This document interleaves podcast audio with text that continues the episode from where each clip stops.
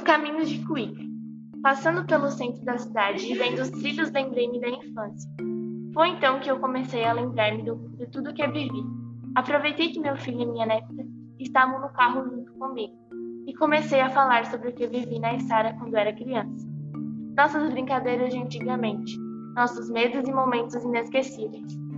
Recordei-me do Cuíca. Contei a história à minha netinha. Muitas perguntas vieram à tona. Ficou muito interessada, mas pedi que ela ficasse em silêncio para eu continuar contando. Na época, o Cuíca era adolescente. Tinha seus belos 15 ou 16 anos. O Ica tinha uma doença. Seus pais não conseguiam deixá-lo dentro de casa.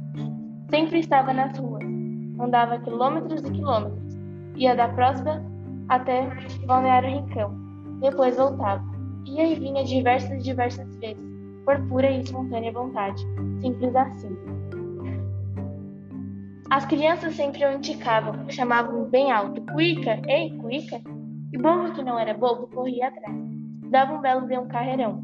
Óbvio, o Ica não tinha maldade, só corria atrás de nós porque as crianças gostavam. Zeca Cuica, que relativamente se chamava José, era uma pessoa muito boa, sem maldade nenhuma. Tinha um grande coração. Ele tinha seus problemas, mas era feliz e fazia feliz os que o cercavam. Tínhamos que tratar Cuica com carinho, com cuidado no que se falava, pois sentia muita carência por conta da sua família. Não dava o carinho que ele precisava e afim. Então eu parei de falar por um instante. Meus olhos começaram a brilhar e por um momento lágrimas começaram a escorrer pelo meu rosto.